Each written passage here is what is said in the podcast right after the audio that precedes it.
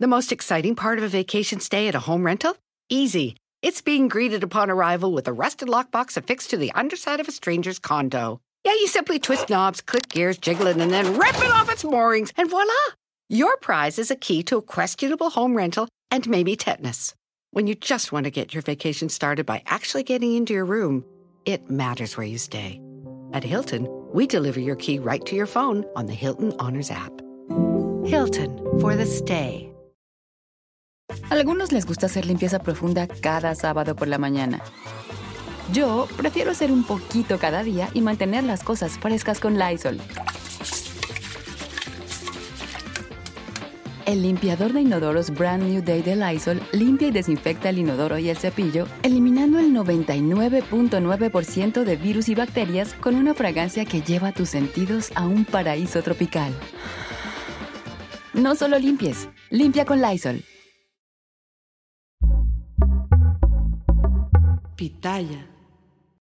¿De qué se trata? De descubrir las entrañas, llegar hasta lo más profundo y tocar fondo.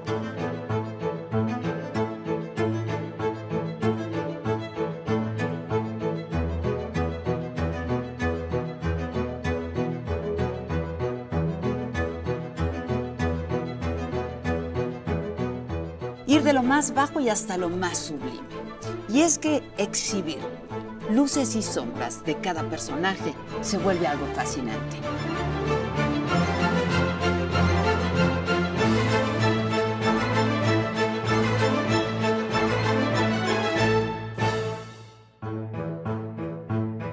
¿Cuándo empiezas tú a involucrarte con estos temas? Del 84 me cuenta un caso, el de Billy Mayer, que tenía fotografías, filmaciones, sonidos, testigos, y me convence el caso. Y tú ya, periodista. Sí, ya, ya en 60 minutos. Sí. ¿Qué tú sí has visto, Jaime? Sí, ¿Qué te claro, he visto naves, he visto esferas, he visto muchas cosas, ¿no? Hablábamos, ¿no? De que estuvieras en la cámara. ¿Cómo fue? Yo decido presentar el caso y llevar dos cuerpos que llegaron a México desde Perú. Que fueron robados. Sí, no es cierto, no es cierto, no fueron robados, fueron entregados. Fue una nota internacional, Sí, pero- para bien o para mal. Pero mira, no me equivoco, sé lo que estoy diciendo, sé que son reales. Y déjame decirte que hay un segundo cuerpo que tiene tres dedos de este tamaño en las manos, en los pies. No he querido hablar de ese caso porque ese caso por sí solo es todavía más fuerte que los de los seres pequeños. ¿Por qué? A ver Perú. si no te deportan y no te dejan pasar. Se robó unos extraterrestres que teníamos aquí.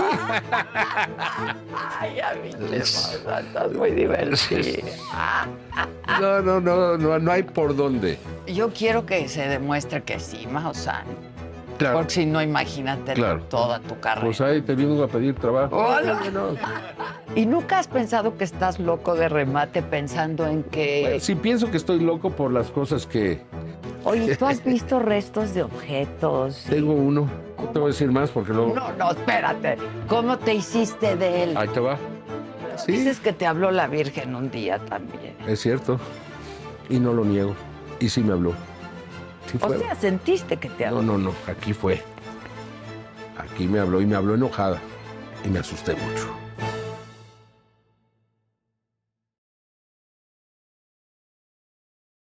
En primer lugar, me da mucho gusto verte. Muchas gracias. Porque hace un buen rato no nos veíamos desde los pasillos de, de Televisa. Televisa, muchos Sí, años, sí. Muchos años. Pero siempre te hemos seguido. Muchas gracias. Yo me, también. me- me da mucho Yo gusto también. verte. Y justo antes de empezar hablábamos, ¿no? De que estuvieras en la cámara. ¿Cómo fue, cómo fue eso? ¿Cómo fue? Eh, hace un año, cuando él era, cuando Sergio Gutiérrez Luna era presidente de la Cámara, yo me acerqué a él después de las audiencias que se dieron en los Estados Unidos. Sí. porque considerábamos que México es un lugar donde hay mucha actividad, había, hay muchos reportes de pilotos y que sería bueno considerar ah, crear una ley en torno a este fenómeno. Entonces, en este inter se dio la creación de la ley de la protección al espacio aéreo mexicano, Sí.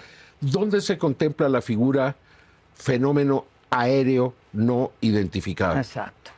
Sin embargo, el fenómeno aéreo no identificado no contempla el fenómeno que yo investigo. Exacto, no tiene nada que No. ver. Entonces, en Estados Unidos Es lo. ¿no? Por sus siglas Sí. en inglés. Y, y la, la letra es la misma, pero no es, no es aéreo, es anómalo.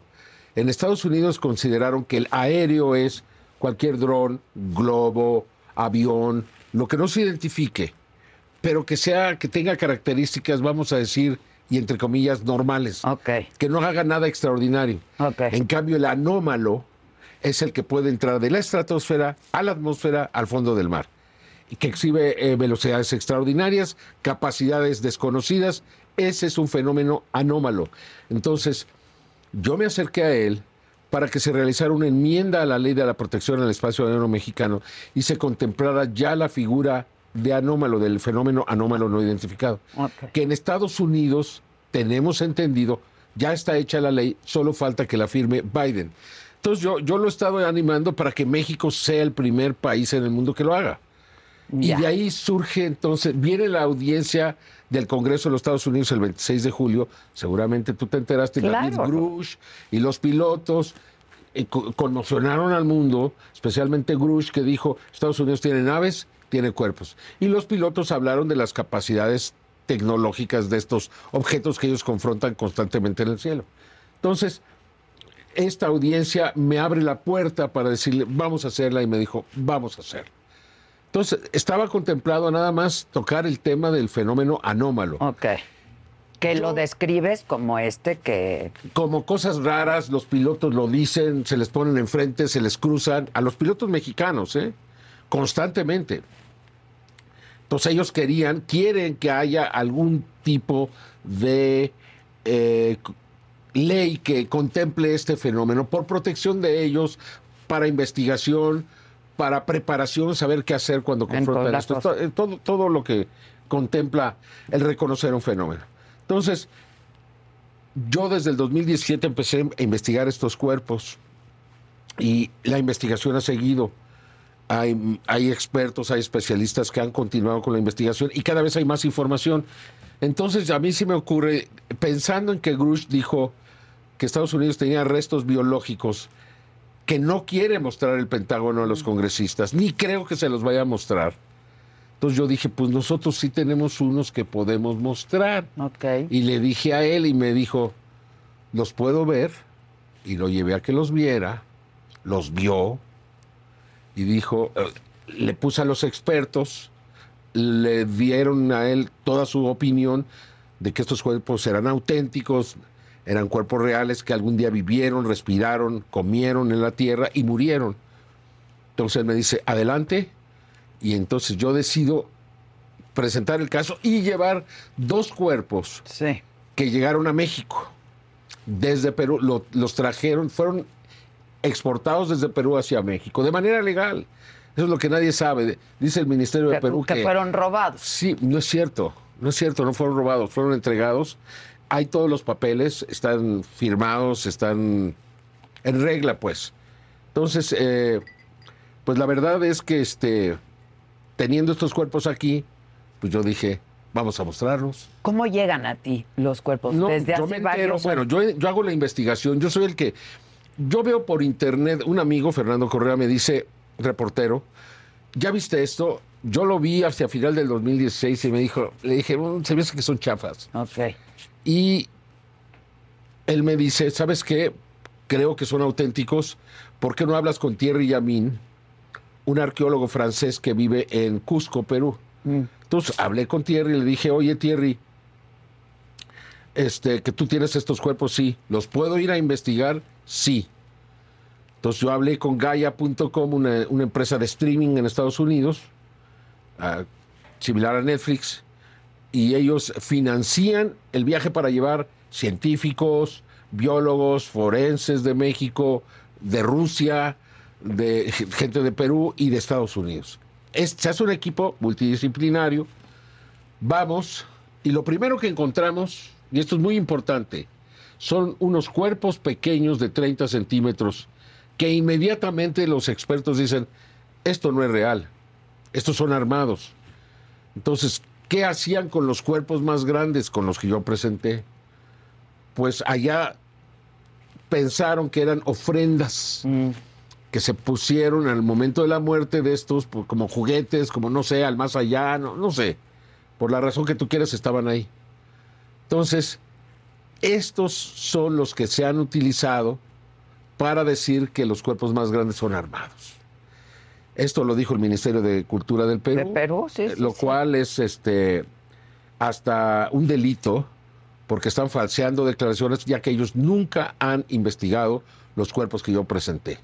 Y esto ha generado una enorme confusión en todo el mundo. Exacto, es lo que yo te decía. se- fue una nota internacional, Sí, pero- para bien o para mal. Pero Es mira, así es. Las grandes noticias, los grandes descubrimientos, primero es el rechazo.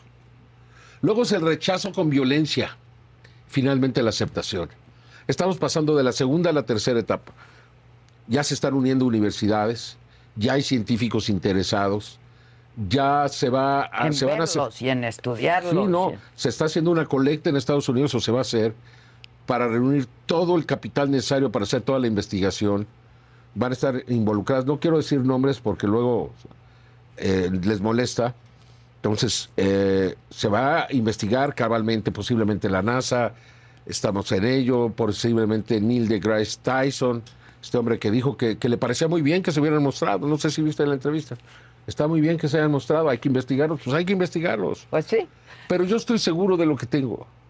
¿Tú crees, Adela? Me conoces. sí, de- 53 años de periodista. sí, sí, sí. Voy a llevar unos muñecos periodista- armados al Congreso de México. No, periodista de investigación. claro, además, claro. ¿no? pues yo sea, fui director de 60 minutos. Por eso te digo. Y entonces que Claro, ahora ¿no? me, me- me equivoqué, ¿no?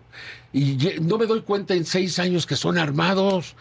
Y ellos en uno o dos días ya saben que son armados. O sea, qué locura. ¿Cómo pueden creer por un solo momento que yo iba a arriesgar 50 años de carrera?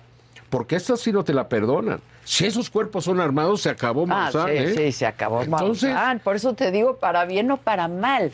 Es decir, tú llevas estudiando estos cuerpos más de seis años, del 2017 ahorita.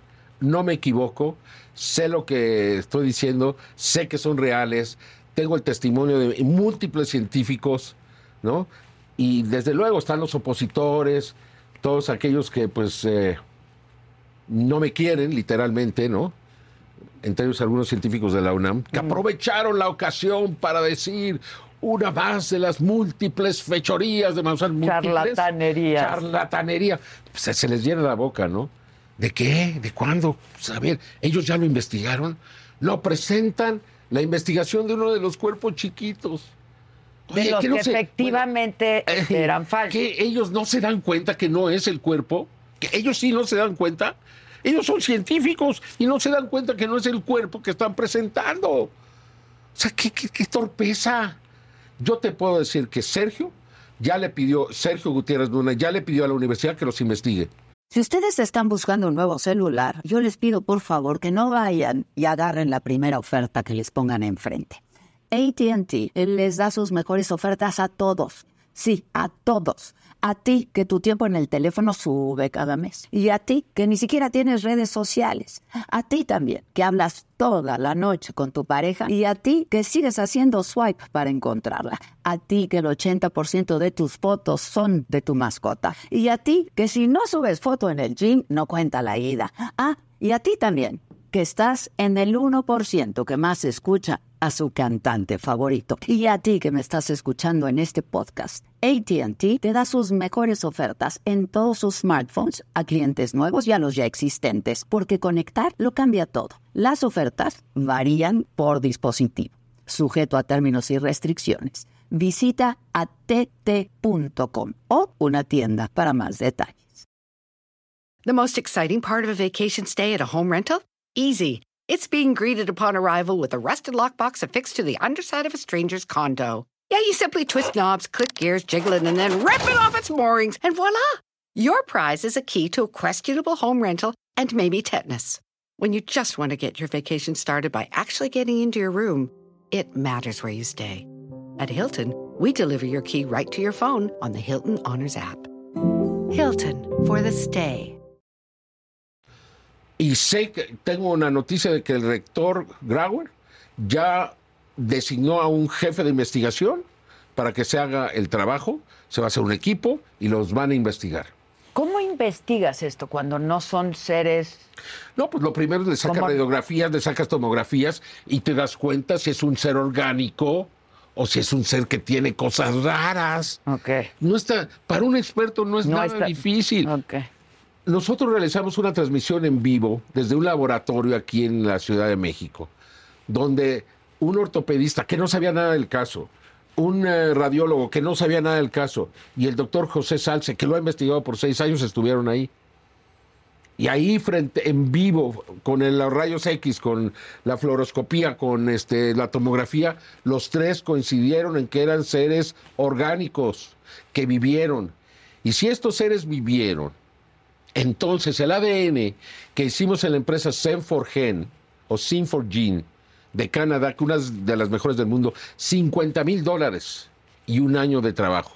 Y ellos nos mandan el ADN, lo, lo leen los expertos y dicen, pues se comparó con un millón de especies y, Y no, no. hay ninguna igual en la Tierra. ¿Qué más que eso? O sea, eso es lo que me da la certeza a mí, ¿no? Además, te voy a repetir, nadie los ha investigado, nadie los ha querido investigar, de hecho. Ya, ya, ya, ya. O sea, ¿por qué el Ministerio de Cultura no nos dijo, a ver, traigan los cuerpos, vamos a investigarlos? Jamás lo hizo. Porque desde el día 3 que se dio a conocer el caso, los antropólogos y arqueólogos que dominan al Ministerio de Cultura dijeron, esto es falso. Dijeron que yo les había, que son tridáctilos, que yo les había cortado dedos, que los había pintado de yeso. Y es tierra de diatomea. O sea, no tienen ni la más remota idea de lo que es este descubrimiento. Qué tristeza, qué tristeza para los peruanos. Con un descubrimiento así, Adela, y que, y que se lo, lo dejen pasar, por, ¿Por qué Dios. di- afirman con toda seguridad y certeza que son piezas prehispánicas? Porque son prehispánicas, bueno, son pre, pero pre-prehispánicas, son ah, mil años de antigüedad. Sí lo son. Pero no hechas por el hombre. Desde luego, son seres, no piezas. Seres prehispánicos. Bueno, eso de prehispánicos tendríamos que revisarlo. Son Exacto, seres. exacto. Son seres anómalos, seres extraños. Habría que decidir si son extraterrestres o no. Yo sí creo y te voy a decir por qué. En el pecho tienen una placa y en otros lugares, pero una placa. Esta placa es de osmio y cadmio y cobre, tiene un poquito de oro y otras cosas. ¿Cómo diablos trabajaron el osmio que se descubrió hasta 1803 en nuestro planeta? ¿De dónde sacaron la tecnología? El osmio lo, lo extraes del platino. Es muy complejo, es muy difícil. ¿Cómo lo extraes de ahí hace mil años? ¿Y cómo lo pones en el cuerpo porque es un metal tóxico? Si tú lo hueles, sangran tus nare- tu nariz, tus eh, pulmones se irritan. Es terrible, es terrible. Tu garganta se hace pedazos. Si te lo ponen en la piel, la piel se hace salpullido, se irrita inmediatamente. Es como si le pusieras, pusieras chile pica- picante, ¿no? Entonces, ¿cómo diablos se la metían adentro? ¿Y para qué? El osmio se utiliza para satélites, transbordadores espaciales y telecomunicaciones. ¿Serían una especie de celulares para comunicarse? ¿Qué era? No, no sé. No sé, pero es algo que vale la pena investigar. Y va a tener que llegar a eso. Porque yo siempre he dicho una cosa, son evidencias físicas. Y esa no es una fotografía que creo o no creo. ajá, Un video que puede ser, no puede ser. No, ahí están los cuerpos. Ahí están, físicamente. Ahí están los cuerpos.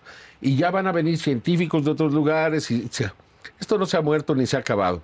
Yo no sé si va a tardar uno, dos, tres meses, seis meses, un año, pero se va a llegar a la conclusión que yo te digo hoy aquí.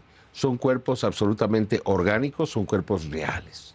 Y esto cambia la historia. Nada más y nada menos. Porque ahora resulta que mil años antes, mil años antes de nuestros tiempos, convivían con habitantes de Nazca. ¿Sí? Entonces, hay que reescribir la historia. Y eso es lo que no quieren los antropólogos y arqueólogos de Perú. No quieren reescribirla. Imagínate el cambio. Ahora resulta que sí había contacto con extraterrestres. Oye, ¿lo quieren? No, No, sería que- fascinante todo. Para ti, para mí, para ti, para mí, pero ellos no, déjanos como estamos. No, no quieren. Jaime, ¿cuándo empiezas tú a involucrarte con estos temas, no? De De niño, en el 65, yo hubo una gran oleada. Todos mis amiguitos vieron ovnis, yo nunca vi. Pero me nace esa fascinación por el tema. Y en el 84 me cuenta un caso, el de Billy Mayer, que tenía fotografías, filmaciones, sonidos, testigos, análisis de metales, análisis de las fotografías y me convence el caso. Y tú ya, periodista. Sí, ya, ya en 60 minutos. Sí, claro. Era reportero 60 minutos. Luego fui jefe de información, luego fui director y finalmente conductor, de 60 minutos. Claro.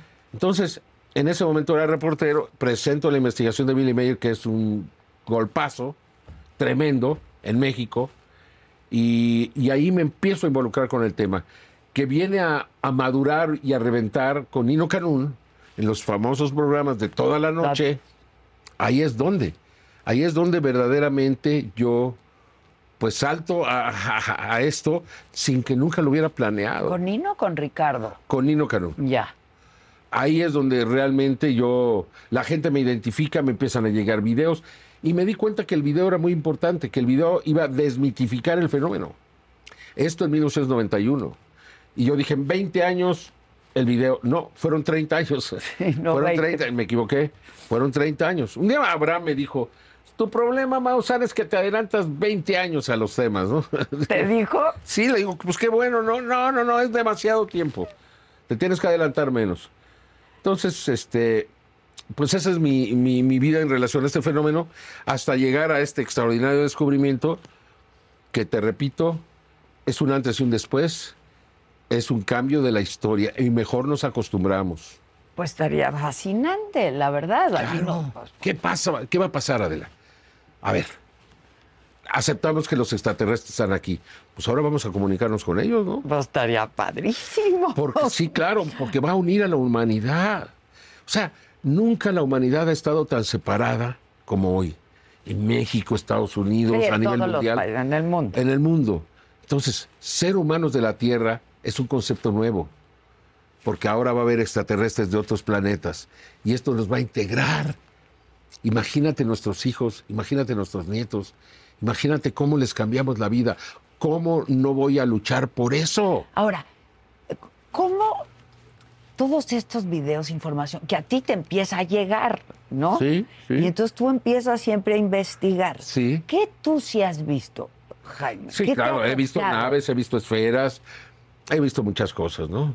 He, vi- he visto dos seres fosforescentes en la O sea, que rumorosa. ¿A ti te tocó verlo? Sí, yo fui a hacer una investigación, tres jovencitos fueron a una excursión, se perdieron y luego empezaron a, a buscar dónde quedarse porque llegaba la noche y hay muchas serpientes en ese lugar, muchas y enormes, la que llaman Diamondback o espalda de diamante. Entonces este, deciden subirse a un árbol, en el árbol empiezan a ver naves, uno de ellos controlador aéreo, se van las naves, llega la noche y empiezan a ver luces que se aproximan. Empiezan a llamar a las luces pensando que ya los están Lo estaban buscando. buscando. Estamos acá, estamos acá. Y se apagan las luces, al rato se prenden y de acuerdo a ellos había decenas de seres ahí todo alrededor del árbol. Los seres se acercan a ellos, los ven en la cara, caminan sobre ellos. Donde, donde pasan los seres dejan manchas que brillan. Eso te platicaron. Eso me lo ti. platicaron Y y- no estaban en drogas los no, no, eran tres chavitos, tres chavitos. Bueno, uno de 22 años, otro de, de 16 y el otro de 3. Ok. Y no, yo les creí, la historia era muy consistente. Entonces digo, vamos a buscar el famoso árbol. Y en la primera noche, tú no sabes lo que es meterse allá. No, ya me a imagino. mayo, 40 grados, 40, 45 grados. Sí, no, no. Se nos acabó el agua y como, como náufragos así, ¿no? Pero encontramos el árbol. Pero antes de encontrar el árbol, después de caminar todo un día, yo estaba rendido. Me dormí en un sleeping bag sobre piedras, no me importó ni quitarlas, estaba tan cansado. Y de repente a las 2 de la mañana me llaman, Jaime, Jaime, Jaime, ven, ven. Yo no les hacía caso. Ven, Maussan, Maussan. Hasta que le digo, si es un ovni, grábenlo. Mañana lo veo. Literal. No, no. Y ya salgo enojado. No, bueno, ¿qué? ¿Qué es eso? Y yo, ay, caray. ay, caray, ay, caray. Ay, caray, Ay, ¿qué es caray. Entonces te agarro la cámara, trato de grabar, agarro, tomo fotografías, no sale nada. Hace 24 años de eso. Entonces, este, llegó otro, fueron dos seres, luego desaparecieron. El guía que todo el tiempo se había estado burlando de nosotros porque llevábamos un guía, porque si no te pierdes ahí. Le digo, ¿qué fue eso, don Daniel? Dice, no sé. Revelación de Dios. Le digo, no, era un puma. ¿Qué puma? ¿Un venado? No, qué venado, no, no. Le digo, ¿qué era? Dice, una revelación de Dios y con eso no me meto. Ahí fue para mí la confirmación de que lo que habíamos visto era extraordinario. Si te refieres a lo que yo he visto, yo sé que no, no, no tengo una evidencia que lo demuestre, no pretendo que nadie me crea, pero aquí adentro fue muy importante. Es como saber, estoy en el buen camino, estoy bien. Y luego pues se van dando las cosas, pasa esto del 2017, me voy a Perú, conozco, y déjame decirte que hay un segundo cuerpo, al que llamamos María, yo le puse el nombre de María, que tiene tres dedos de este tamaño, en las manos, en los pies. No he querido hablar de ese caso, porque ese caso por sí solo es todavía más fuerte que los de los seres pequeños. ¿Por qué? porque es un poco humano y un poco no, un poco híbrido.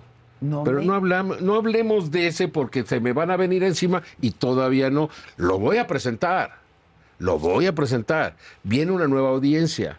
No sé si en esta audiencia, el cuerpo está en Perú. Ok. Pero se me ocurre hacer una transmisión en vivo desde el lugar donde esté, para que es como si estuviera el cuerpo ahí. Ahí. Pero va a ser muy fuerte te digo, primero vamos a resolver este y luego nos aventamos Pero el esto puede tomar mucho tiempo, ¿no? ¿O no, tanto? no, yo creo que unos dos, tres meses. Mira, muy pronto la Universidad de Ica va a dar a conocer sus resultados. Y cuando lo haga, pues se va a demostrar que es un cuerpo orgánico, para empezar. Luego van a venir universidades de Estados Unidos, posiblemente la UNAM, ¿no? Eh, va a empezar a permear la idea de que posiblemente son cuerpos reales. Ya lo verás. Y después de eso, quizá en ese momento, ya cuando haya cierta aceptación, es el momento de dar a conocer la segunda parte de esta investigación. Que es María. Que es María. Que también la conoces hace seis años. Es correcto, es correcto. O sea, conociste todo. Yo, estos cuerpos los adquiere Gaia.com para investigación. Okay. Quiero aclarar, nunca fue con el deseo de llevarse a los Estados Unidos, nunca fue con el deseo de traficar con ellos ni de nada. Una vez que se concluyó la investigación es a quién se los entregamos, a una universidad. Fuimos a la Universidad de San Marcos, cuando ya estaba todo negociado, los abogados de la Universidad de San Marcos dijeron, no, mejor no, no sabemos qué es, ya sabes cómo son los abogados. Sí, sí. Entonces, ICA dijo, yo sí, porque ICA está en el departamento, el Estado, dónde fueron encontrados los cuerpos. Entonces dijo, nos corresponden y estuvimos de acuerdo. Entonces yo fui quien negoció con la Universidad de Ica y se le entregaron los cuerpos. O sea, los cuerpos están allá. Hay, hay cuerpos pequeños, hay tres cuerpos pequeños y María. Que ya están en la universidad. que ya los investigaron y que ya hay resultados y que ya los van a dar a conocer. Entonces yo quiero ver a todos estos fantoches que han estado, porque no les puedo decir de otra manera. Es que yo amo tu, capacidad de, asombro y de pasión por el tema. Es que no hay nada más importante, Adela. O sea, tenemos que tratar de cambiar este mundo y nosotros los comunicadores lo podemos hacer. Entonces yo creo que esta es realmente una responsabilidad nuestra. Yo lo siento al menos de mí. Más allá del reconocimiento de quién lo hizo, hay que hacerlo porque nuestros hijos y los que no han nacido nos necesitan ahora, ahora, porque podemos darles este mundo. Yo le digo a la gente, disfrute lo que está pasando, porque todos dicen, oye, está, todo está, híjole, Estados Unidos a punto de aceptarlo, esto, lo otro, los cuerpos. Digo, pues disfrútenlo. Pues sí, la verdad. Es un cambio de una era, es un cambio de una era. Nos tocó como generación, Adela. O sea, ¿cuántas generaciones antes que tú no lo supieron? Y ahora, aquí y ahora está a punto de abrirse esto. Y si se logra con estos cuerpos, bendito sea. Valió la pena todo. ¿No? Yo sé que hay resistencia y va a haber más resistencia. Siempre hay resistencia al cambio. Pregúntale a Galileo, ¿no? No, claro. Y claro, pregúntale por supuesto. al que descubrió las, las pinturas de Altamira, no le dijeron que estaba loco, que la- él las había pintado con unos niños. sí, sí, Y sí. 30 años después se reconoció, ya cuando él estaba muerto, ¿no? ¿Y cuántas cosas? Hace 100 años dijimos que nada más pensaba que el aire podía volar. Sí, ahora supongo que tú estabas escéptico al principio Ah, como sí, claro. periodista de No, yo investigación. te digo que cuando yo vi, yo dejo de estar escéptico, te voy a decir cuándo. Llevamos los cuerpos, o sea, los vimos, qué interesante, vamos a hacerle rayos X. Era la primera vez que se les hacía rayos X. Y llevamos a un cuerpo al que se le puso por nombre Josefina. Y cuando nosotros vemos y vemos los huevos, porque de eso no te he hablado, los huevos dentro de Josefina, perdón, déjame tomar agua. Sí. todos saltamos de gusto.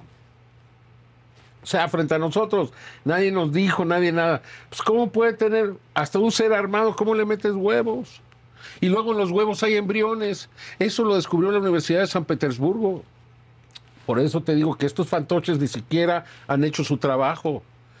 El científico investiga, no rechaza. Puede rechazar, puede cuestionar, pero Sí, bueno, investiga. eso hace. Pero- de entrada, Y- pero no te a hacer evidencias falsas.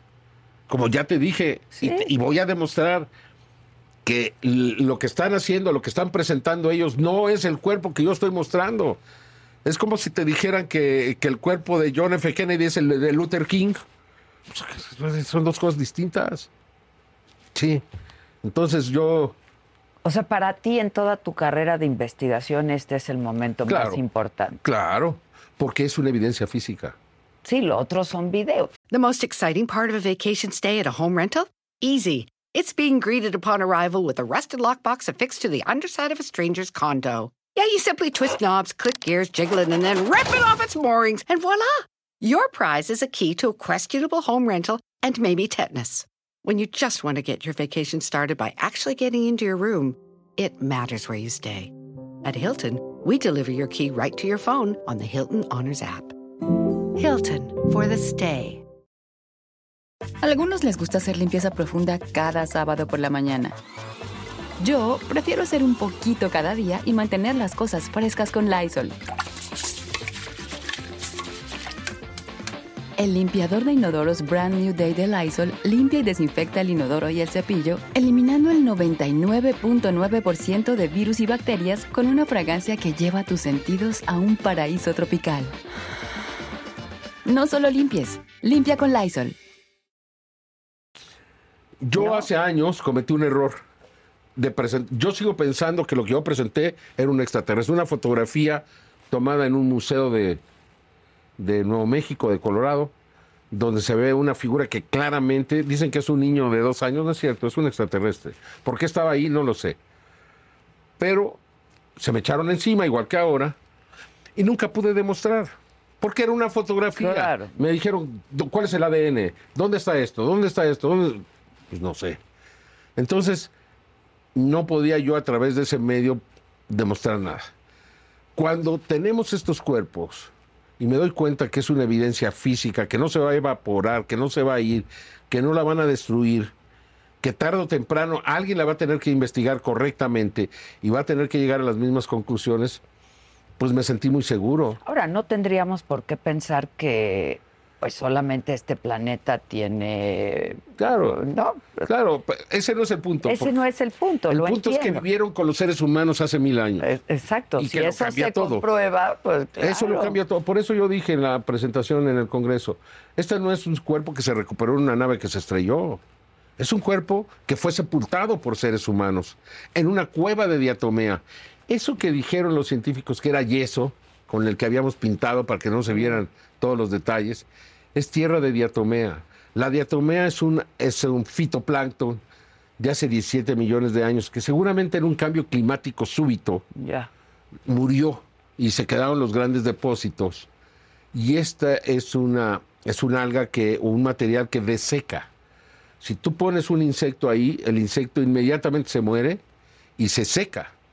Entonces, si pones un cuerpo, eh, esto absorbe todas las grasas. O sea, lo que tú estás viendo es casi, casi el esqueleto del ser con piel. Sí, sí. Es un esqueleto con piel. Es un- Porque muchos dicen, es que así no se ven los extraterrestres, es que el tamaño es que Bueno, no sé ¿cómo qué. saben cómo Pues se que ven? también? Igual que No, una, una- una no, maestra de la universidad dice, los extraterrestres no tienen ADN. Y dije, ah, caray.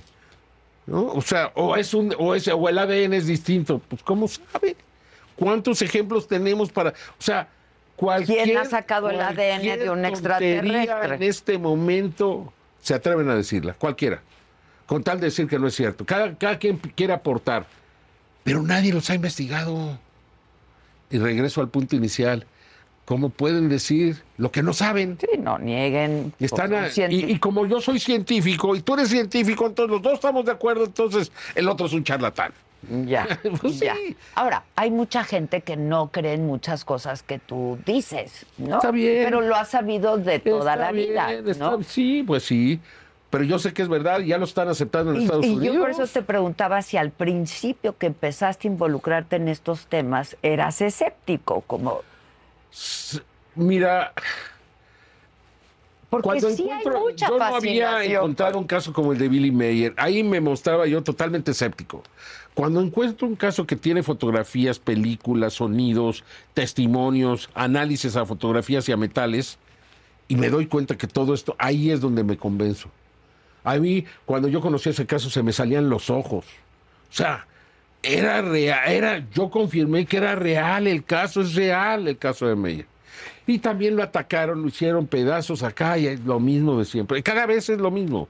Cada vez que sale un caso importante, cien mil gente se le echan encima hasta que lo hacen trizas.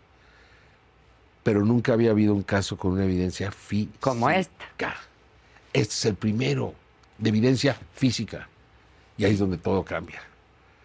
Por eso yo tuve el valor de llevarlo al Congreso y jugármela, porque me la estoy jugando. To- cua- Toda tu vida profesional. Pero tú nada más dime, tú has oído muchas críticas. ¿Has visto una sola demostración? ¿De que no es real? No. ¿De que se ha armado? No, y aparte ya no es un dogma de fe, ¿no? Porque ya está la muestra. Por eso. Pero, ¿cómo es posible que tú no hayas visto nada y has escuchado un montón de gente diciendo que es un fraude? Y nadie presenta una sola imagen, una sola investigación, nada. No, piénsalo, Adela. Te vas a dar cuenta que hay gato encerrado. No, no, y puede ser muy escéptico, pero hay mucha fascinación en todo caso. Sería interesante. Ojalá No, no. que tengas razón. Es que no ha bajado el interés. No ha- aquí estoy contigo porque no ha bajado el No interés. ha bajado el interés, No, claro. No, porque mira, llega la lógica. Un periodista de 50 años va a ir al Congreso de su país, va a exponer ante el mundo entero algo así, algo que él sabe que no es cierto. Yo tendría que estar loco de remate. ¿En qué cabeza cabe que yo haría algo así? ¿Y nunca has pensado que estás loco de remate pensando en que... Bueno, sí pienso que estoy loco por las cosas que, por lo audaz que soy. Sí, sí, sí.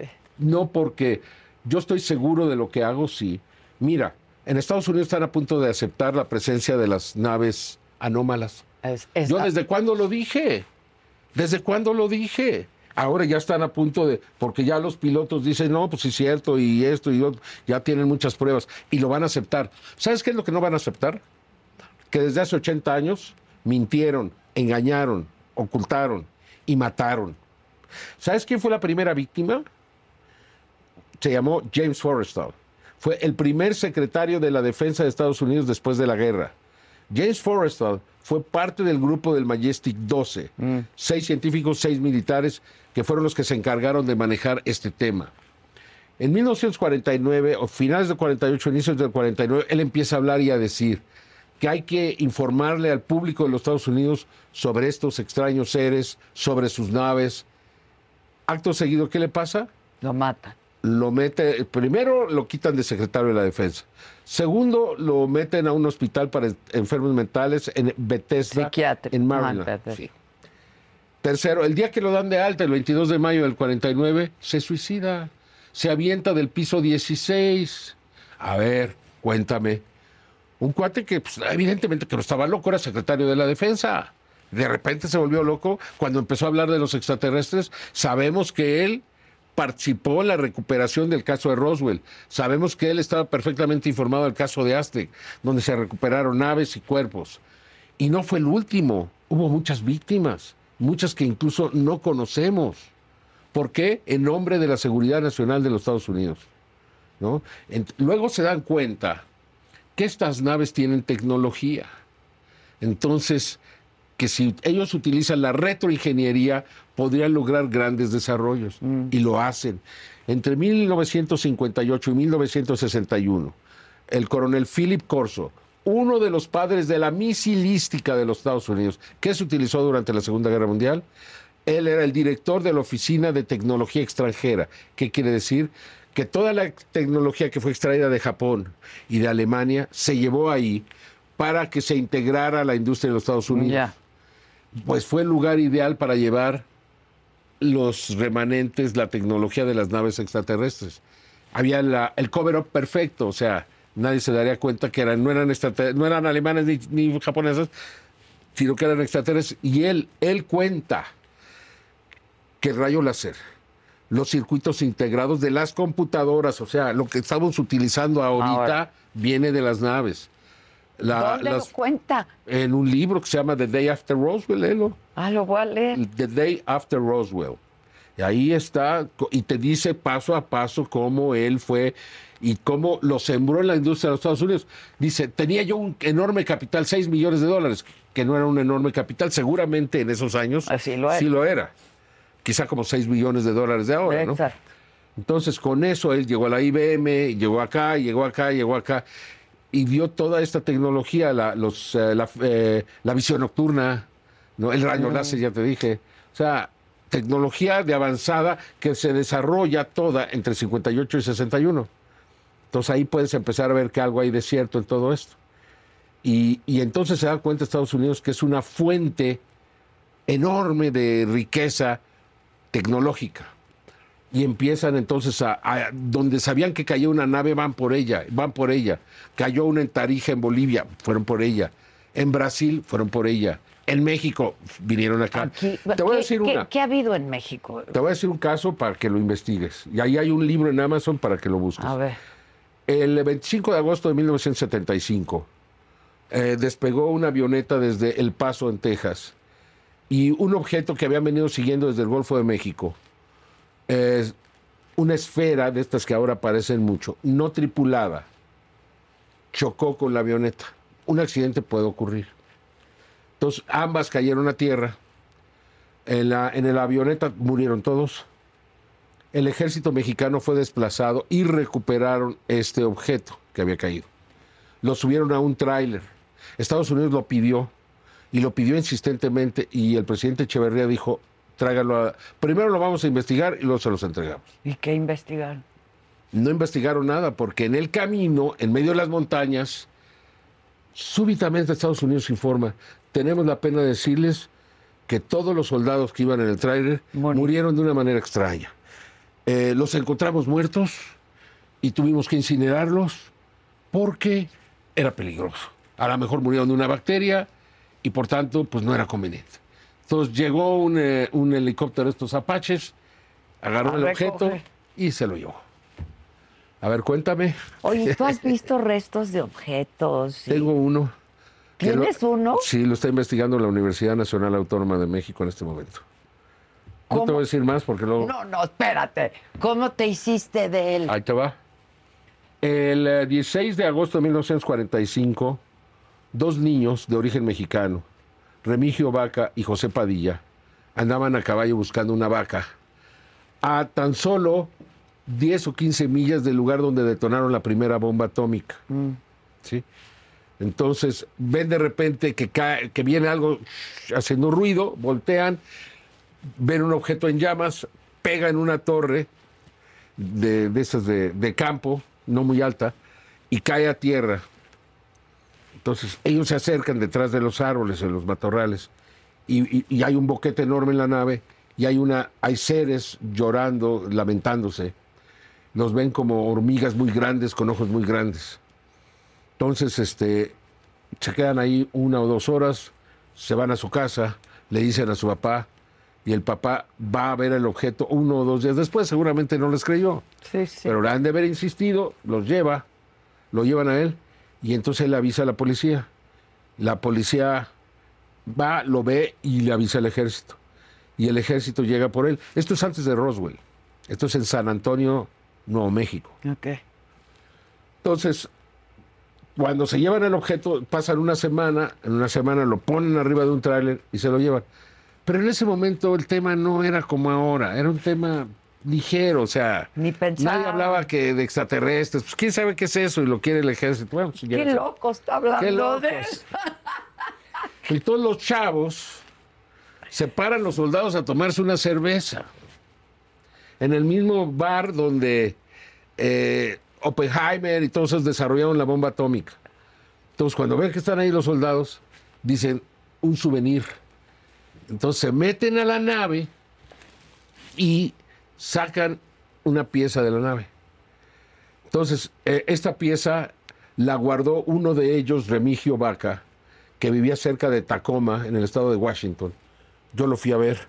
Primero escuché a José Padilla, que me contó toda la historia. Toda la historia. Dije, pues muy interesante. Voy con Remigio Vaca y le hice la única entrevista que hay de él, porque ya murió, murió un año después o dos años después. Entonces él me muestra este objeto y me dice, esto es lo que sacamos ese día. Ellos le llamaban el tesoro y lo mantuvieron enterrado por algunos años ahí en su casa, porque llegó el ejército a buscarlo. A buscarlo. Claro. Y como eran dos niñitos de 7 y 9 años de edad, pues, ay, pues nosotros no fuimos, ¿no? Sí, claro. Pero ellos sabían que habían sido los niños. Eh, dijeron, los niños fueron. Pero Y- nunca, lo, ellos- nunca lo pudieron encontrar. ¿Qué les hacían? ¿Llevárselos detenidos? no, pues no. no. Los niños, por Dios. Y entonces estos sacan y guardan y lo entierran. Y ahí lo tuvieron hasta que en algún momento Remigio Vaca se va y se lleva el, el objeto este. Ellos se separaron por 50 años. Hasta que de repente se ponen en contacto por alguna razón que desconozco. Y es donde empieza a resurgir la historia. La investigadora Paola Harris me cuenta de ella. Y yo estuve uno o dos años que ella me insistía y me insistía. Yo decía, es de esas historias que digo, "Eh, está muy Sí, volada, ¿no? Este, me dice, vas a Los Ángeles, ve a ver a José Padilla. Y voy a ver a José Padilla y le hago una entrevista y digo, está bueno. Parece que el caso tiene sentido, tiene pies y tiene cabeza. Entonces le dije a Paola, ¿cómo puedo ver a Remigio Vaca? Todo voy a ver a Remigio Vaca, le hago la entrevista, me muestra el objeto. Y luego ya cuando llego a México, me dice Paola, ah, este se volvió loco Remigio Vaca, quiere 50 mil dólares o 100 mil dólares para que presente su entrevista. Y digo, no, no, no, olvídalo, olvídalo, olvídalo, no, ¿cómo crees? Digo, además si pago, pues ya se, de- se Sí, deteriora, ya. se deteriora todo. Se contamina todo. Bueno, y desafortunadamente muere Remigio Vaca un poco tiempo después de eso, en junio, junio del 2013. Y entonces José Padilla le, di- le pide la pieza a la viuda. Esta es de Remigio y mía, yo la quiero.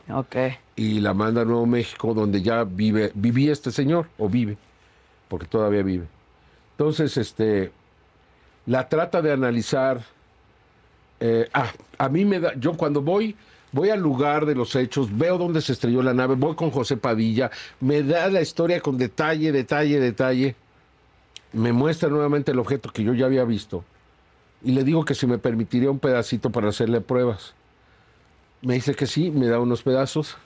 Yo llego a México, se los doy a la doctora Burto y la doctora Burto los investigó y me dijo así, me- primero me costó 80 mil, 100 mil pesos en un tiempo difícil en mi vida y este, me dijo es lo más fascinante que he visto en mi vida. Dice, tal parece que este metal tiene la capacidad de sentir. Le digo, pues, dice, vamos a seguir. Le digo, hijo, este, no Pues tengo ya lana no tengo lana. no tengo lana, pero espérame tantito, si me interesa.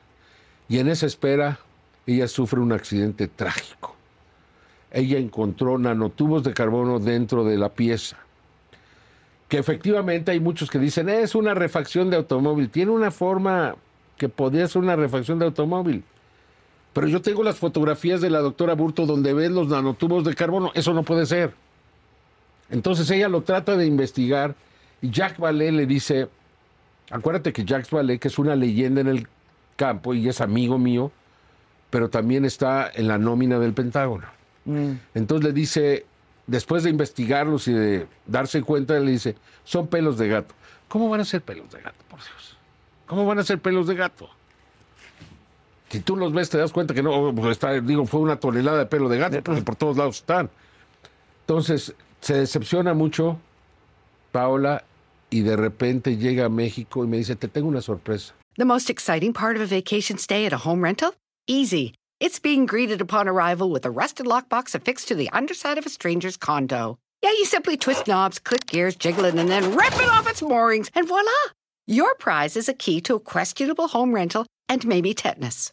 When you just want to get your vacation started by actually getting into your room, it matters where you stay. At Hilton, we deliver your key right to your phone on the Hilton Honors app. Hilton for the stay. Algunos les gusta hacer limpieza profunda cada sábado por la mañana. Yo prefiero hacer un poquito cada día y mantener las cosas frescas con Lysol.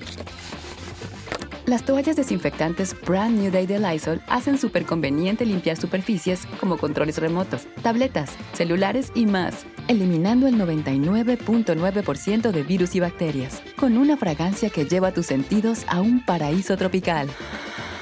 No solo limpies, limpia con Lysol. y me trae la pieza. Me dice, tú sigue la investigación, yo ya no puedo. Entonces, eso se está, poder. analizando, se está analizando. Y yo estoy seguro que va a salir algo ahí también. Esa es otra que les... A, ¿Esa ver, dónde se están a lo mejor si para el día que, que, este, que se dé la segunda audiencia ya tengo los resultados. Ya todo les digo, órale, güey. Se enojaron otra vez, órale, órale. Enfurezcanse, enfurezcanse. Yo quiero ver a María. Esfurezca, claro, por eso pues, te digo, a lo mejor una transmisión en vivo, no sé. Ya veremos qué pasa, no quiero prometer nada, depende de muchas cosas, pero, pero Pues van sí, a de ocurrir. los resultados ocurrir. de la investigación, sobre todo. O sea, si creen que estoy pelas, lejos, muy lejos. O sea, nunca llegaste a cuestionarte, a decir, ya, ya me Ya ya no, voy a dejar no, esto, esto no. ya es- Sí es cansado. No, es cansadísimo. cansado porque Es no cansado. encuentras. Ahorita que me tengo que estar defendiendo de, de estupideces. Pero, pero vale la pena. Y si, y si vas a cambiar este mundo, y si vas a darle chance a los chavos de vivir una realidad distinta, la vida, la vida propia es poco. Sin duda. Ahora, estos seres que tú viste, que no me acuerdo cómo se llamaba el guía que te dijo, esto Daniel. yo, Daniel, yo con esto no me meto. ¿Qué forma tenía? O sea, ¿qué- No lo sé, estaban 50, 70 metros, eran pequeños, una cabeza grande, los ojos les brillaban muchísimo. Yo comparé sus ojos con, la, con el planeta Venus. O sea, eh, de ese brillo, cuando tú ves a Venus, Sí, sí. así se le veían los ojos. No fue lo que más me impresionó. Intentamos bajar, no, no intentamos bajar. ¿Has estado en la rumorosa? ¿La conoces? Conozco la rumorosa, sí, ¿Cómo pero ahí? no. Es unas cañadas, Sí, hombre, no, por Dios, no, a ver, no, hombre, pero... Y la noche, menos. Te matas. Sí, no, por más interés. Oye, que ¿qué, ¿por qué no los fuiste a ver? no saben lo que dicen. Pero alcanzabas a verlos incluso. Sí, no, no, y este señor nunca volvió a decir nada. Digo que nos de, ya van a venir por ustedes y palabrotas. Y va del planeta no sé qué y palabrotas. Nunca volvió a decir nada. Siempre ya, lástima que ahí el crimen organizado lo mató. Ay, no sé cuándo. No sé cuándo, pero ya me recibí esa noticia. Entonces, bueno, ya no está ese testigo, pero los demás sí están. Los otros cinco testigos seguimos diciendo que lo que vimos fue real. Pero eso te digo, es más personal. Ahora las evidencias Sí, físicas. claro, es personal. Y tengo también ¿Qué dos más? esferas. Ajá. Una de estas esferas la recuperé yo por ahí del 95. Cayó el 30 de diciembre del 94 en cerca de Ciudad Victoria. Una esfera, pues muy rara. Hay caído muchas. Pero yo a esta le hice pruebas de calor. Le metí hasta 5000 grados centígrados y no se funde. Nada. Todos los metales a los 1800 grados se funden. Este no. Eh, titanio, vanadio y aluminio. ¿Impactó a qué? ¿30 mil kilómetros por hora? No tiene no una abollada, nada. nada. O sea, está quemada de la caída, sí, se hizo un orificio quemado, pero el impacto era para que le hubiera hecho un boquete, se hubiera aplanado, se hubiera hecho pedazos. No le pasó no le nada. pasó nada. O sea, una resistencia enorme. Y lo más extraordinario es que mi hijo, teníamos de esfera ahí en la casa, él se compró uno de esos aparatos para, si te están grabando, Ah, saber, ¿no? Saber si te están te está grabando. Y de repente en la noche empieza a sonar el aparato. Hasta que llega la esfera. La esfera estaba transmitiendo. Y luego grabó otra vez, se lo llevó a casa de su novia, la esfera para hacer una prueba y ahí hizo la prueba y efectivamente volvió a sonar el aparato. Entonces, con esto, pues este, nosotros decidimos realizar la investigación. Y más recientemente me entregaron una esfera de como de, de metal, no sé si es acero inoxidable o qué, de este tamaño, color plateada, le pusimos el nombre de TEA. Cayó en un lago o en una laguna en Chihuahua y la encontraron en la orilla, pero con ra- rastros o muestras de que había llegado, que había estado flotando Ah, y que llegó una, una esfera que flota de metal. sí, y- y, este, no, no, pues extraña y bueno, se están investigando. Tenemos que investigar todo. Yo, si todo esto, el resultado es positivo, puede, podría no serlo. Bueno, y, y tampoco pasa nada. Y no pasa nada, ¿no? Podría no serlo, pero si pasa, si encuentran algo, algo extraño, pues lo presento, para que se enojen más. Ahora, ahora voy sobre de ellos. Sí, sí, Para que se enojen Ahora, más. Tu hijo, No es charlatán, es súper charlatán. Está bien. Y ratero, ya te No, dijeron ya, en ladrón, Perú. ladrón, ratero. ¿Cómo es Que posible que te las hablen? piezas, ¿Cómo dice. pues yo no las tengo. En primer lugar, yo no las tengo, yo no las traje. Y en segundo en Perú, lugar, ¿no? ¿te parece que tú me hablaras y me empieces a decir ratero, ladrón y no sé qué? No. Oye, ¿que ¿por qué te enojaste? Pues porque soy un ser humano y no me gusta que me insulten. No eres extraterrestre. No, no, no me gusta que me insulten. Y el día que lo veo le doy una cachetada al cuate ese. Pues, ¿qué le pasa, mano? Pues a mí no me gustó nada. O sea, yo a nadie, llevo 50 años entrevistando, a nadie le he hecho eso, ¿eh? No, no entrevistas para decirle. Para eso me habló, me habló para hacerme enojar. Para hacerme enojar. Pero ¿sabes qué? Voy a ir a Perú y lo voy a ir a buscar. ¿Y le- qué le vas a decir? A ver, dímelo en la cara, cabrón. Dímelo en la cara. Pues no, mejor ya que tengas la investigación, No, se pues la sí, eso ya, enseñas. no, no, hombre. Ahora, hay- me dan risa, hombre. Hay una comunidad internacional, risa, ¿no? De, de gente interesada en este tema como tú. Claro, no, no tengo mucho apoyo. Exacto, es lo que yo Muchísimo que- te apoyo. quería decir. El mundo está nuevamente dividido con este tema. Si tú crees que todos están en contra, no, no, no te equivoques. Hay mucho apoyo, hay, hay científicos que están apoyando y que van a apoyar. Esto, yo sabía que no importara lo que dijeran, esta es una evidencia física y no se va a ir, no se va a evaporar, no va a desaparecer. Alguien le va a investigar además de mí. A lo mejor en un mes o en un año, en tres meses, alguien le va a investigar y va a decir, esto sí es cierto. Y en ese momento cambia la historia. Y, ef- y ev- y evidentemente entre ustedes se comparten información que Claro. les llega, que les cae. Claro, ¿no? claro, no, no, pues este, se ha formado un equipo y, y estamos, este... Pero internacional. Sí, claro, internacional. Pues ahorita estamos ya con Perú, que estamos con. No me gusta Rusia por lo que le está haciendo Ucrania, pero tengo amigos en, de la Universidad de San Petersburgo que ellos fueron los que descubrieron los embriones dentro de los huevos. Ah, fueron ellos, sí, me Sí. decías, fueron ellos. O sea, y, y, pues, hay mucho. no, esto no lo van a parar. Si creen que lo van a parar, no lo van a parar. Y aquí nos volveremos a ver. Espérate, Maussan, quiero saber más. Sí, pero ya me voy. Espérate, Maussan. me voy. Yo que soy una escéptica de todo lo que no veo, imagínate. Ya se te está quitando. No, pero me interesa muchísimo. Pues como periodistas nos interesa todo Claro, esto. claro, ¿no? no, pues es que es cierto. Yo, yo Y te- aparte yo, tú- yo reconozco en ti que has investigado el caso por años, has hablado de este tema. Claro. Por años. Claro, claro. Por eso no me voy a ir a arriesgar a llevarlo a un congreso, a una audiencia pública, cuando yo sé que va a ser un impacto tremendo si no estuviera absolutamente Llevando un seguro. armadito ahí. Y que en 48, 72 horas me estén diciendo que ya se descubrió que son armados, por Dios. Y que lo haga el Ministerio de Cultura del Perú, que está dominado y controlado por los antropólogos y por los arqueólogos. Ahora dime, estas, estas dos que me dijiste que cuando llegaron a ver todo lo que había, luego, luego alguien dijo, estas son falsas. ¿Qué tenían de distinto? No falsas, armadas. Armadas. ¿Qué tenían? mil años de antigüedad, que, te- que son hechos con huesitos y cosas, pero este, a ver, si te mando la imagen, ¿a dónde se las mando para que la metas sí. ahí? A Gisela. ¿Tienes a Gisela? A ver, ahorita te la mando. No, no, te, a ver, tengo, a la persona que me mandó la dirección. Sí, Gisela, ella la manda. A ver. Oye, ¿y cuántos? Estos son los seres que ellos están investigando. A ver, Gisela, a ver si te llega. Si te llega para que lo suban y lo veas. Sí, y me platiques, tus hijos, ¿cuántos tienes? Tres. Tres hijos. Sí, dos hijas y un hijo. Ok, ¿y qué opinan de tu... de ¿Trabajan lo que conmigo? ha- ¿Los, tres? Sí, trabajan conmigo. Bendito sea Dios, O afortunadamente. sea, nunca te dijeron que estaba... "Ta- Estás loco, no, no, no, papá". ellos este, sufrieron mucho bullying. ¿Ah, sí? Sí, sobre todo los dos más pequeños. Sufrieron mucho bullying en las escuelas. En la escuela. Sí, pues su padre está loco.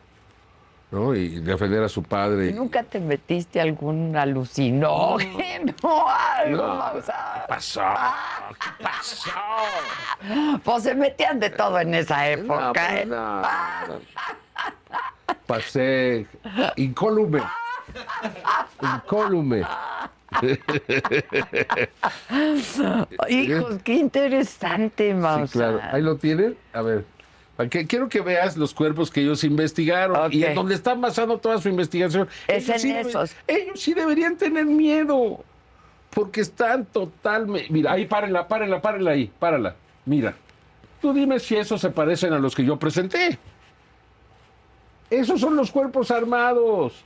De ahí es donde están sacando todo. Y ahí lo tienes a la derecha una radiografía. Sí, sí, sí. Sí, pero ve la enorme diferencia y además son pequeños. Y esos son los que ustedes descalificaron como Desde el primer armados. momento. Ok, de- ok. Desde el primer momento, te digo, lo vimos, lo vieron los científicos y dijeron, esto no es real. Yo dije, ¿están seguros? Absolutamente seguros. Ahí dijo, pues, ok.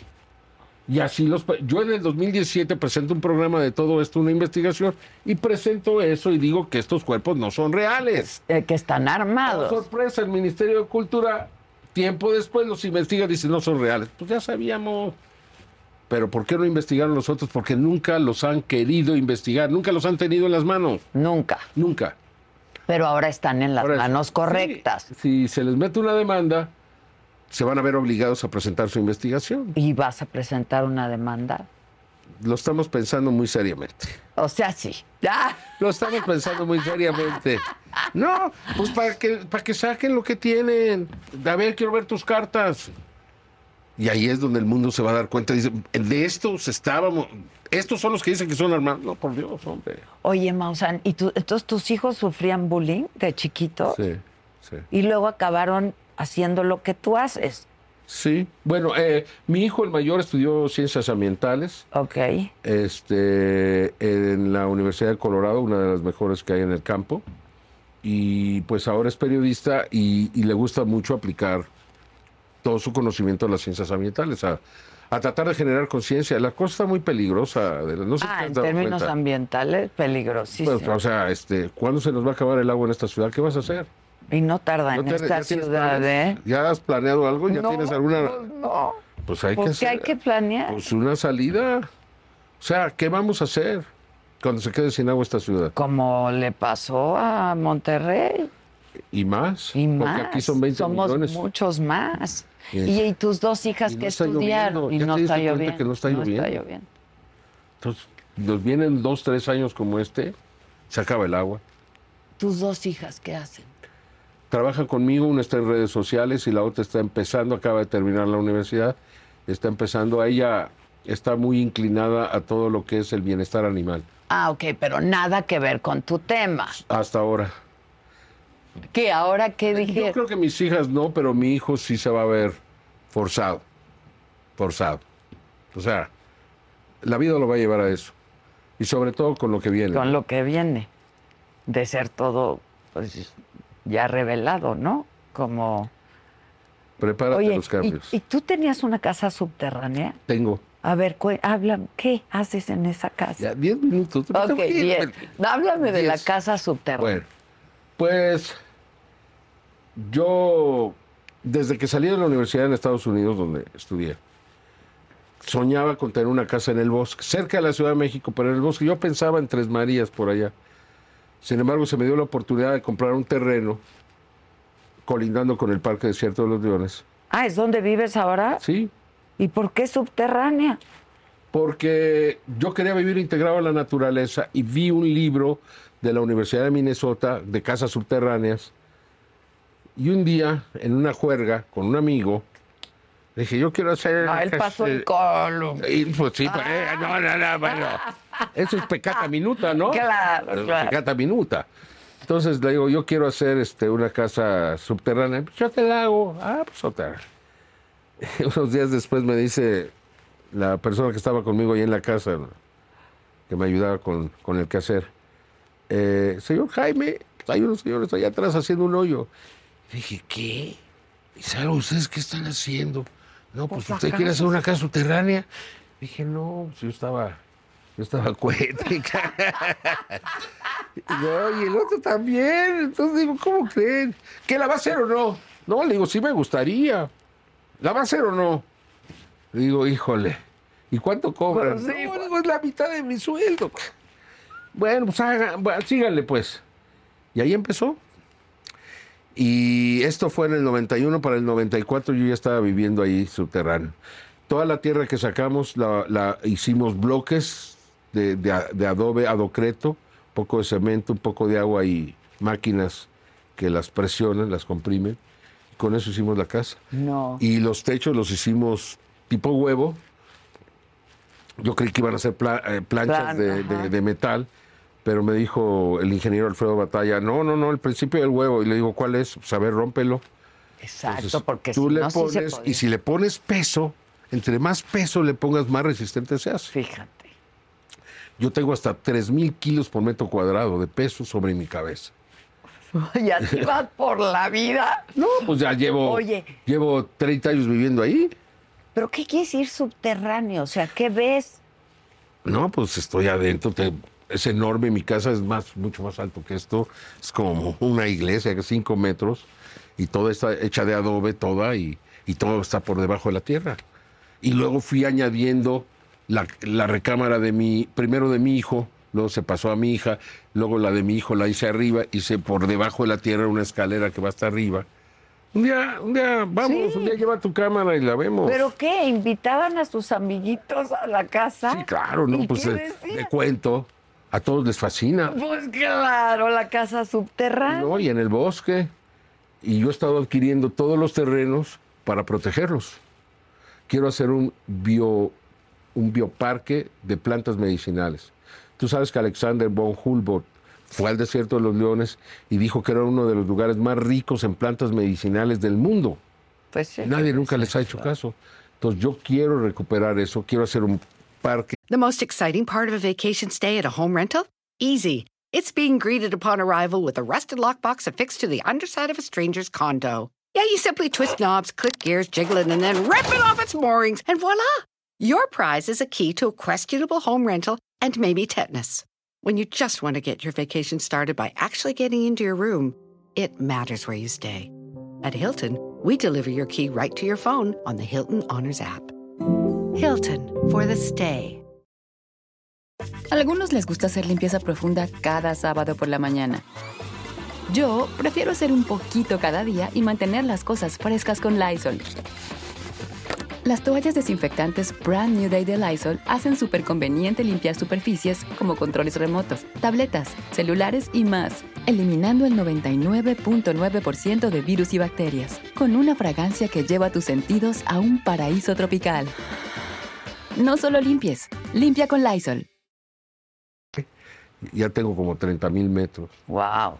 Entonces quiero hacerlo para beneficio de la comunidad, beneficio social y que la Ciudad de Pero México tu entero casa vaya. subterránea tiene ventanas Claro, y la y claro, las tiene ven- luz y tiene Pero abres las respiración. ventanas y ¿qué ves? Claro, bosque, Bosque. bosque por todos lados. es por bosque. todos lados. Una, una, es que son cinco, Sí, hay que son ir a cinco grabar módulos. eso, muchacho. y la, una es un módulo que es una, es una torre de madera, toda de madera, de cinco pisos. Por ahí entras, bajas y te metes a la casa subterránea. Ya. ¿Eh? Pero, y de ahí te vas a una recámara, te vas a otra ¿Y quién recámara. vive contigo y ahora? también hice un gimnasio y también Subterráneo. No, el, el gimnasio no es subterráneo. La primera casa donde yo viví no era subterránea. Ah, Entonces quedó ahí y no tenía un verdadero uso. Entonces dije, ah, pues la hago gimnasio. Y luego le hice el paso por abajo Entonces vas de una a otra, de Ah, otra, a otra. todo por abajo. Eh, Conectado Todo por, abajo. O sea, si yo me meto, no sabes dónde ando. Oye, ¿y quién vive contigo? Eh, me divorcié. Sí, pues cómo no te ibas a me divorcié y este vivo solo. Vivo con- mi hijo vive en su casa Ok. y nada más. Y yo. ¿Y te divorciaste hace cuánto? Mm, como siete años más o menos.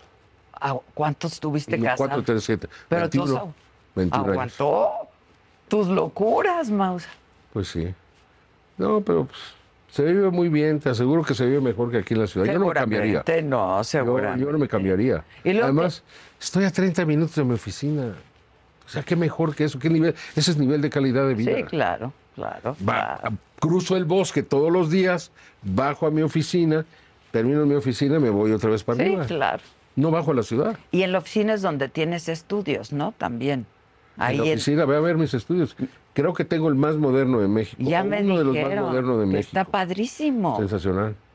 Es que debes de ver lo que ¿Pero hacemos. qué Es tienes? otra Eh, lo sé, tecnología. es otra tecnología. Sí, no, no, está cañón. Está cañón. ¿No has visto mis programas? Ve mis programas. Ve lo que hacemos y vas a decir, wow. Hasta wow. voy a empezar a creer en los Hasta extraterrestres. a creer, pues, que me pasan ideas. ¿Eh? Me pasan ideas. Hasta voy a empezar a creer en los Pues, Y luego sí. Dices que te habló la Virgen un día también. Es cierto. Y no lo niego. Y sí me habló. Sí O sea, sentiste que te habló. no, no, no. Aquí fue. Aquí me habló y me habló enojada. ¿Enojada? Enojada. ¿Por qué? Bueno, cuenta esto, ya me voy. A ¿eh? ver, Porque- ya. Ok. Eh, en el 91, en septiembre del 91, Schulenburg nos dio el permiso después de pedírselo por un año, Miguel Ángel Collado y tu servidor, de que nos permitiera estar una noche en el camerino de la Virgen para poderla grabar en detalle y todo. Nos permitió. Entonces, nosotros estamos muy interesados en los ojos de la Virgen, porque los ojos de la Virgen está reflejado Juan Diego, no solamente un español que se dice hace mucho tiempo, Juan Diego, la esclava negra, Fray Juan de Zumarga, este, el, el intérprete, un montón de gente, una familia entera, todo se ve ahí, pero claro, no, no que es- Entonces llevamos un lente, lo pusimos de este tamaño, y teníamos un monitor de aquellos años, donde yo se fueron todos a tomar un café y a fumar cigarros. Y yo me quedé solo con la Virgen porque ni fumaba ni tomaba café. Entonces empiezo a ver el ojo en el monitor. Y me di cuenta, y, y esto no queda grabado. Es algo muy chistoso porque tú si lo ves en vivo sí lo ves. Pero no luego se graba. ver la cinta, no se graba eso. Se graba normal. Bueno, empecé a ver que cada pestaña tenía un diferente tamaño y dije, ay, o sea, ¿cómo la pintaron así? No, o sea, imposible. Y eso me llamó la atención, empecé a recorrer el ojo, me pareció ver algún tipo de movimiento y luego me metí al iris. Y como si fuera un pozo sin fondo, empecé a irme hacia abajo, hacia abajo. Y súbitamente una voz ligeramente enojada, muy potente, me dijo, resonó en la parte de atrás de mi cabeza, ¿qué quieres de mí? Nada más, no me dijo más. Y me asusté mucho, porque estaba como, como que lo hubiera despertado. No, no, estaba molesta. Estaba molesta. ¿Qué quieres de mí? ¿Y tú eres ay, creyente o eras creyente? ¿O Pues sí. después de ese evento? Después de ese evento, no me cabe duda, Adela, y no me importa lo que tú creas, lo que cree el otro, que ahí en esa imagen hay una presencia viva. Yo nomás te pido una cosa, explícame cómo ha subsistido un ayate por 500 años. A los 10 años se deshacen, a los 20 años ya- no. Se han hecho muchos experimentos. Desde hace 300 años hicieron experimentos de ese tipo para demostrar que. Y no. O sea, ahí hay una presencia viva. Acuérdate de la historia. La Virgen le dice a Juan Diego, construyeme una morada. Entonces le construye la morada. La imagen convierte a los indígenas de manera instantánea. ¿Por qué? ¿Qué vieron ahí? ¿Qué identificaron? O sea, preferían dejarse matar que cambiar sus creencias. sí, sí. ¿Y ¿Por cuál- qué cambiaron súbitamente? Y luego, una cosa que a mí me impresiona mucho es que Manuel Capetillo, búscalo y pregúntale. Fue a Medjugorje Y le dijeron los niños videntes de Medjugorje y de la Virgen de Medjugorje, ¿a qué viene aquí? Ah, pues a conocer la historia, a conocerlos a ustedes, la Virgen. Dice, es que la Virgen nos dice que se aparece aquí, pero que vive en México. Entonces, todo cuadra. Le pide una morada, se le hace la morada, que va cambiando con los años hasta llegar ahora a la basílica. Y gracias a eso, te puedo asegurar que la Virgen vive aquí y que ahí hay una presencia viva, sobrenatural, extraordinaria. No sé, es religioso el asunto, no sé. Pero lo único lo que sí sé eso. tú. Y pasa otra cosa muy chistosa. A partir de ese día, sin que la gente sepa, constantemente me regalan imágenes de la Virgen de Guadalupe. Sin que la gente sepa esta historia. No, hasta hace poco le empecé a contar. O sea, porque luego dices, te van a decir que estás loco, pues de repente ya no me importa, ¿no? Pues De sí, ya modos. llevas De tantos años oyendo que de estás tantos, de loco. tantos, o sea, no. Maussan. Pues ojalá que todo sea cierto. A mí me parecería fascinante, No, no, la es verdad. esto de la Virgen, le digo, jamás me pude imaginar algo así. Te imaginarías otra cosa si fuera tu imaginación, porque yo soy crítico. No me autosugestioné, no. Porque yo no me voy a imaginar una voz enojada que suene en mi cabeza. En esta parte de acá me acuerdo perfecto. ¿Por qué ahí no sé? ¿Qué quieres de mí? Nada, ya me voy. Así, claro, yo ya de aquí Nada, ya me voy. Perdón, perdón, perdón. Andaba pasando por aquí y se me ocurrió ver nomás, pero. Ahorita me monto uno de me los platillos Y- y- y- voladores. No, me acuerdo si me salí, ¿eh? No me acuerdo si me salí. Dije, no. Oye, no, ¿qué- se vaya a armar la ¿Qué es bronca. de Collado? Está en Guadalajara. Sigue trabajando para Sí. Televisa como No, ya no está en Televisa. Desafortunadamente, no sé qué pasó. Ya no está en Televisa, pero tiene sus programas, eh, tiene. Trabaja bien, lo quiero mucho. Yo también lo le quiero tengo mucho, cariño tipazo, tipazo, le mando un saludo. Y pues fue también jefe de información de 60 minutos cuando yo ya pasé a hacer algo más. Y este, y muy bien, un gran periodista, sin duda alguna. ¿Y México les gusta a los a los de los otros planetas de manera particular? Pues sí, hay mucha presencia aquí. Pregúntale a los pilotos. Ya hay hasta una asociación de pilotos para hablar de este tema, porque constantemente lo están viendo. O sea, esto va a cambiar. Ya la NASA, viste, todo el mundo dijo, ay, la NASA dijo que no hay ninguna evidencia de tecnología extraterrestre. Pero no leyeron lo demás que dice que es plausible, dijo la palabra, plausible que haya tecnología alienígena en nuestros cielos. ¿Qué quiere decir? No tengo la evidencia, pero sí se eh, eh, Pues pero posiblemente es real. Pues sí. Pues, pues, entonces, para mí, que eso lo haya dicho la NASA es muchísimo. Que es posible que haya tecnología alienígena Sí, en no nuestro lo mundo. nego, no lo léelo, nego. léelo, ahí está, en el informe que dieron, léelo.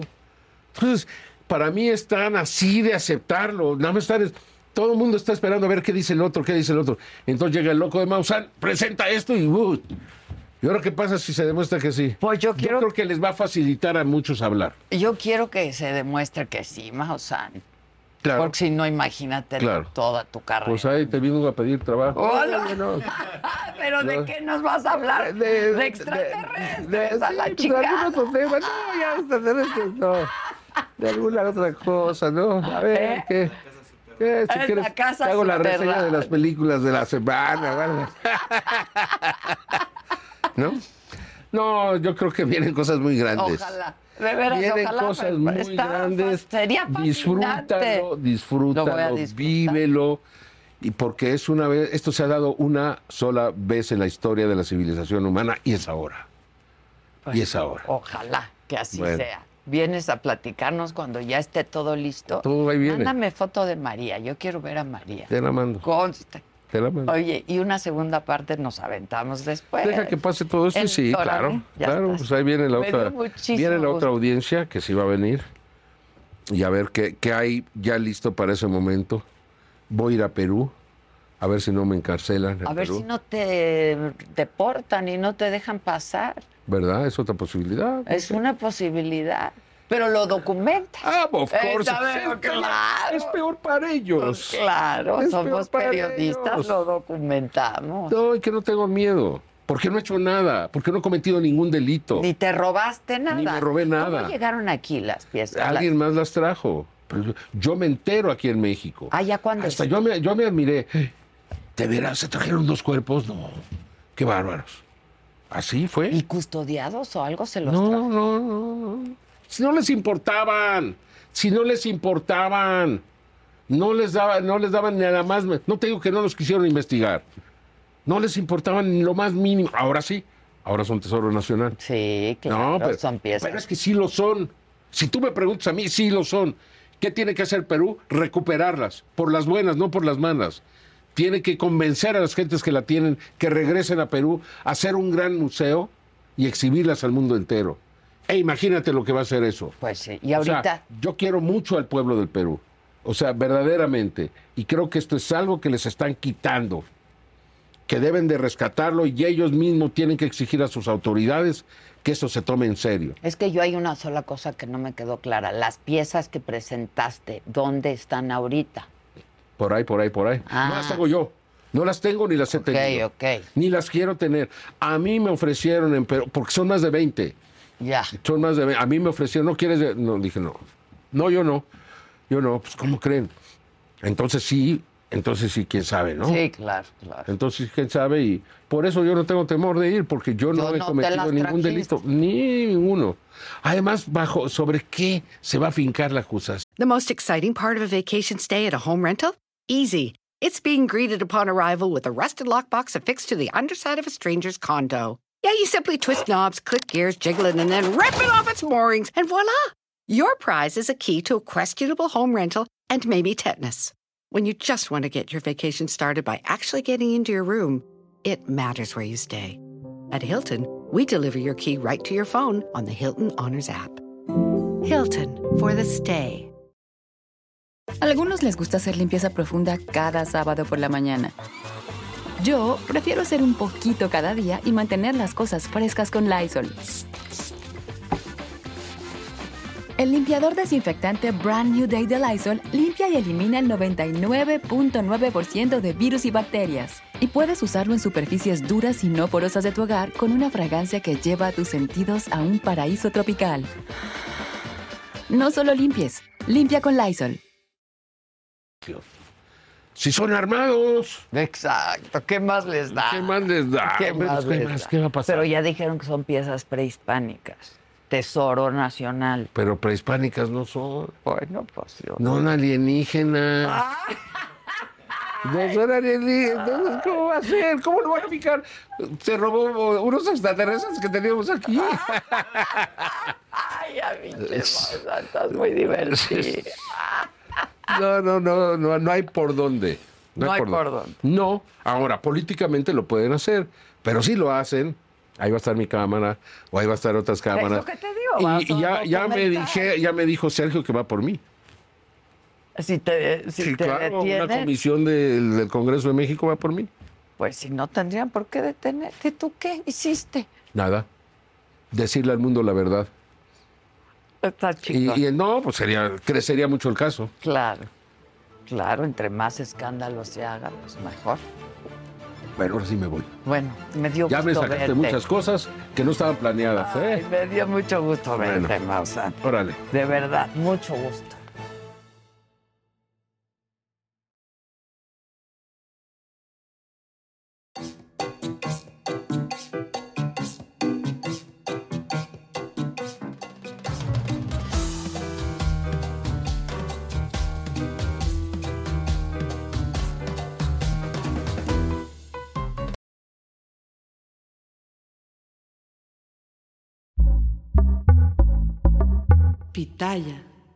The most exciting part of a vacation stay at a home rental? Easy. It's being greeted upon arrival with a rusted lockbox affixed to the underside of a stranger's condo. Yeah, you simply twist knobs, click gears, jiggle it, and then rip it off its moorings, and voila! Your prize is a key to a questionable home rental and maybe tetanus. When you just want to get your vacation started by actually getting into your room, it matters where you stay.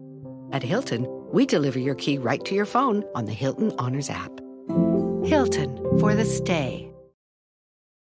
Algunos les gusta hacer limpieza profunda cada sábado por la mañana. Yo prefiero hacer un poquito cada día y mantener las cosas frescas con Lysol. Las toallas desinfectantes Brand New Day de Lysol hacen súper conveniente limpiar superficies como controles remotos, tabletas, celulares y más, eliminando el 99.9% de virus y bacterias, con una fragancia que lleva tus sentidos a un paraíso tropical. No solo limpies, limpia con Lysol.